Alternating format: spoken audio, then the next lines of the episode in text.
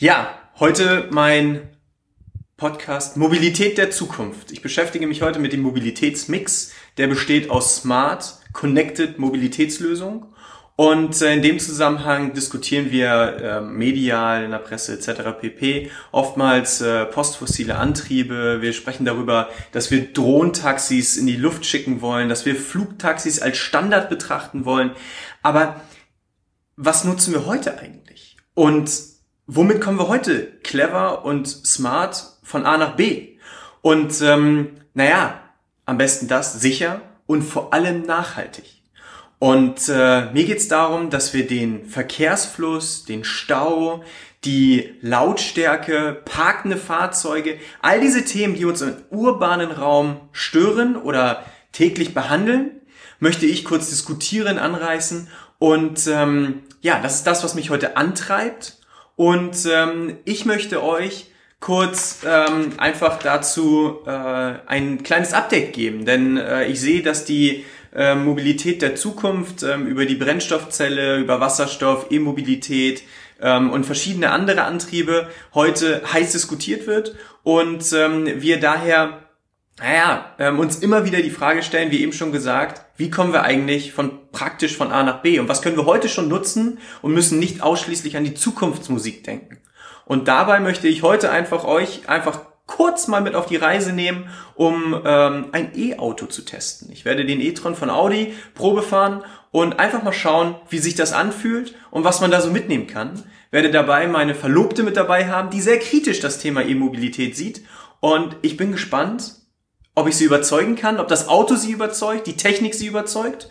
Und ähm, ja, wir werden euch mit auf die Reise nehmen. Vielen Dank. Wie entwickelt sich die Mobilität weiter? Ist Mobilität nur ein Trend oder schon heute die nachhaltige Säule unserer Gesellschaft? Der Podcast Mobilität der Zukunft bringt Unternehmer, Meinungsführer und Experten zusammen. Mein Name ist Julian Figur, ich bin euer Host. Ja, heute ähm, kein klassischer Podcast. Ähm, ich fahre heute ein E-Auto Probe. Und ich möchte heute meinen Zuhörern in meinem Podcast Mobilität der Zukunft einfach mal, ja, vielleicht die Lösung, vielleicht aber auch nur eine Lösung der Mobilität der Zukunft live und in Farbe. Leider nicht für die Zuhörer des Podcastes, aber schaut gerne ähm, über LinkedIn und äh, Instagram. Dort werde ich euch ein paar Bilder und Videos ähm, online stellen. Ich teste heute im Grunde genommen das aller, allererste Mal für mich ein E-Auto. Ähm, ich äh, fahre äh, auch nicht nur irgendein E-Auto, sondern äh, ich habe die Möglichkeit bekommen, ein Audi e-tron zu fahren, fahren, zu testen.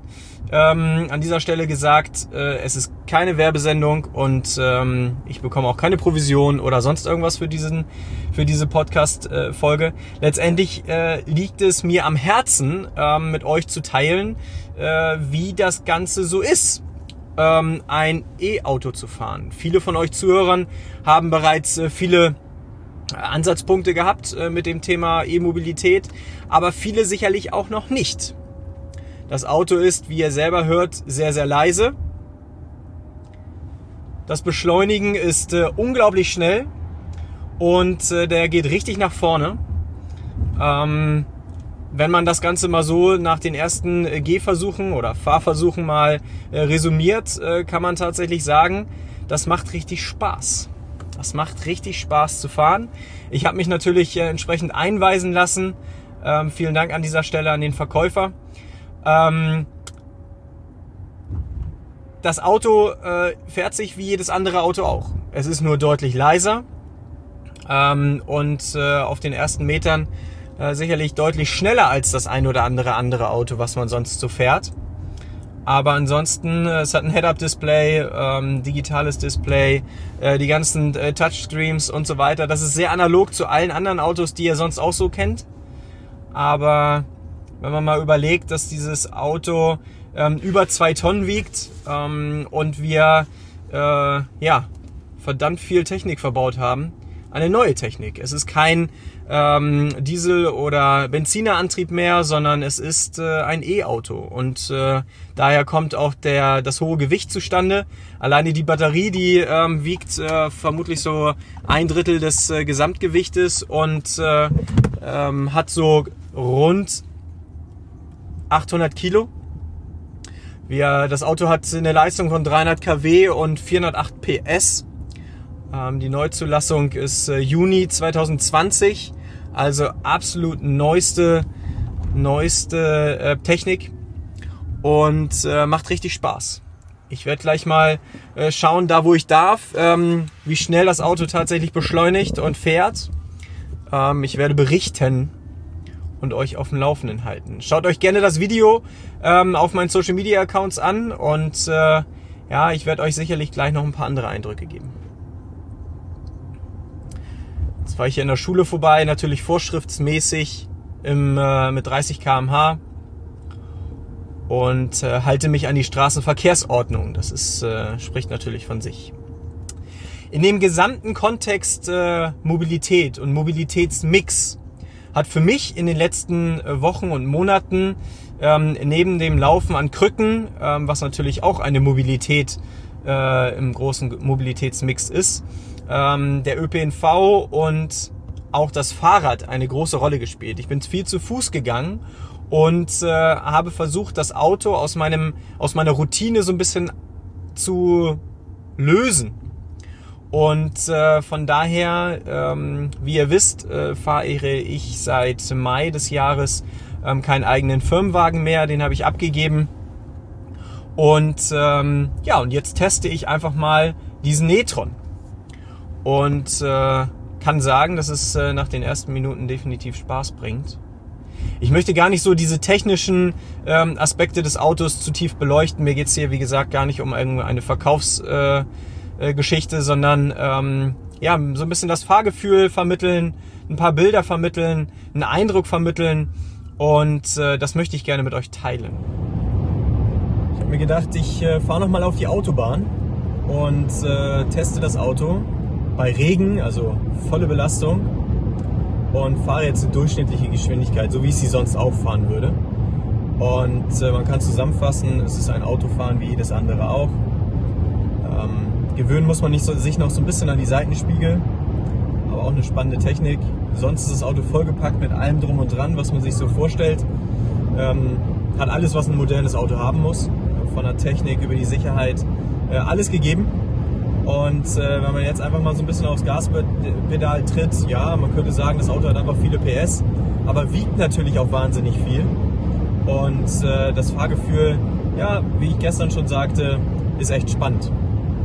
Und von daher, äh, ja, man kann sagen, auf der Autobahn ist das Auto wie jedes andere auch.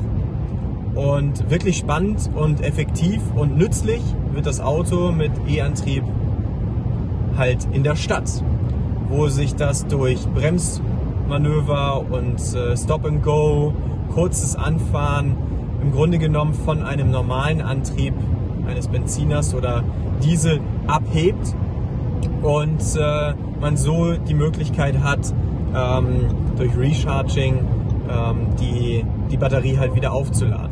Das ist auf Langstrecke auf der Autobahn weniger möglich. Aber gut, das ist nun mal die Technik, so wie sie heute ausgegoren ist. Und wir dürfen gespannt sein, was sich da in den nächsten Jahren noch weiter so entwickelt. Was man an dieser Stelle natürlich äh, mit betrachten muss, ähm, muss man so ein großes Auto fahren?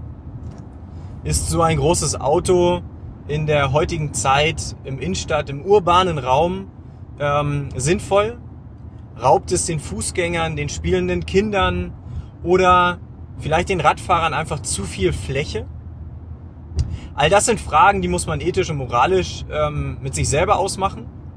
Ein Thema, welches ich äh, auf jeden Fall befürworte, ist, dass man offen sein sollte für neue Ansätze und neue Mobilitätskonzepte. Und für mich spielt die E-Mobilität dahingehend definitiv eine Rolle.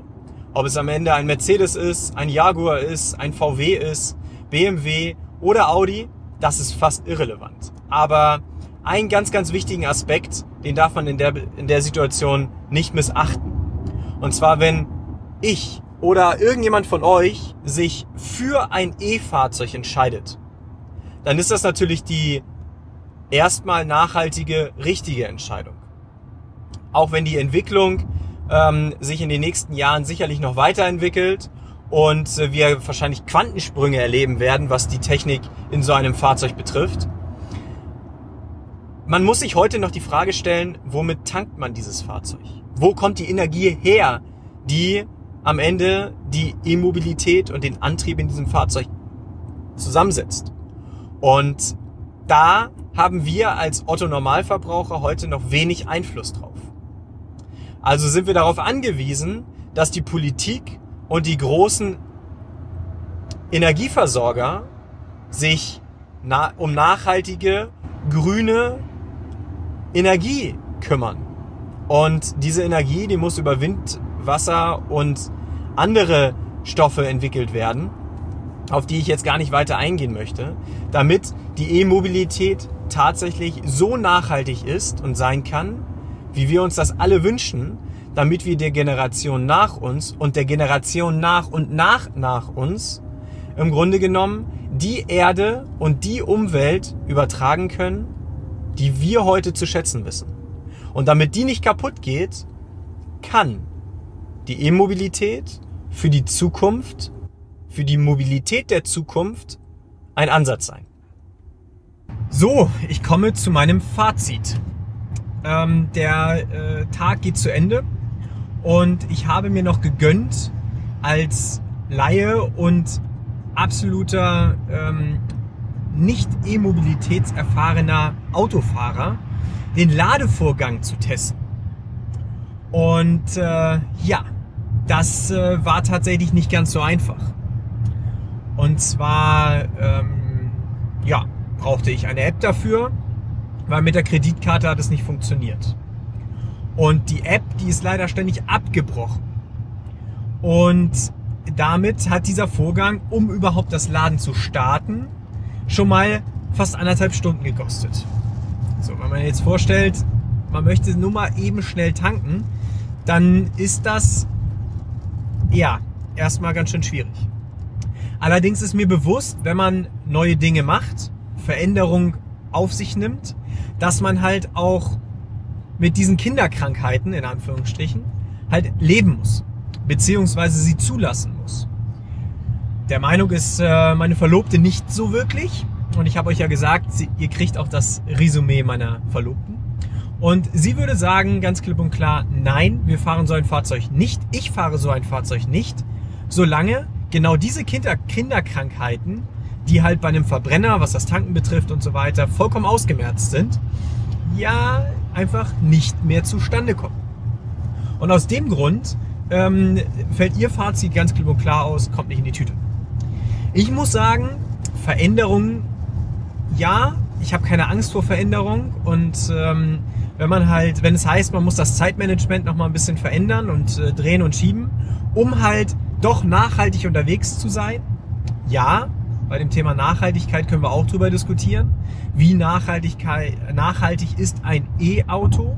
Bei dem Thema, ähm, wo kommt die Batterie her und wie wird diese Batterie gepflegt, beziehungsweise was passiert damit, wenn die Batterie irgendwann nicht mehr taugt? Und wie äh, bauen wir äh, das Lithium ab und so weiter und so weiter. Das sind alles Themen, die man natürlich bei der Nachhaltigkeit mit betrachten muss. Wo kommt die Energie her, die man tankt, etc. pp. Also von daher, äh, da sind noch einige Sachen, die man mit berücksichtigen muss, um tatsächlich zu sagen, ich treffe diese Entscheidung, fahre ich ein E-Auto oder fahre ich es nicht. Ich würde an dieser Stelle sagen, lasst diesen Fortschritt noch mal ein bisschen reifen für mich, ganz allein für mich. Ähm, ich freue mich auf das Interview mit dem App-Anbieter, um äh, ja vielleicht auch über seine Kinder Kinderkrankheiten zu sprechen und äh, mal zu fragen und zu hinterfragen, was äh, so seine ähm, Ansätze und seine Vision sind ähm, von seinem kleinen Mosaik, ähm, den er zu der neuen Mobilität und der E-Mobilität beiträgt. Ich kann sagen, ähm, abschließend, äh, das Fahrgefühl ist tipptopp, das Auto ist schön leise. Ähm, das ist ein Fahrkomfort, wie man ihn von Audi kennt. So, ich wiederhole mich jetzt an dieser Stelle nochmal.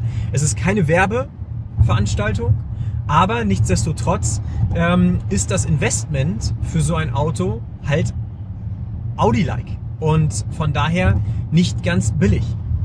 Und ähm, aus dem Grund ähm, ja, kommt das für mich in den nächsten Wochen und Monaten erstmal nicht in Frage. Aber grundsätzlich ausschließen würde ich es nicht. Und von daher ähm, freue ich mich, diese Erfahrung gemacht zu haben oder machen zu dürfen. Wir werden, ähm, um an unser Ziel zu kommen, ähm, nochmal ein bisschen tanken müssen.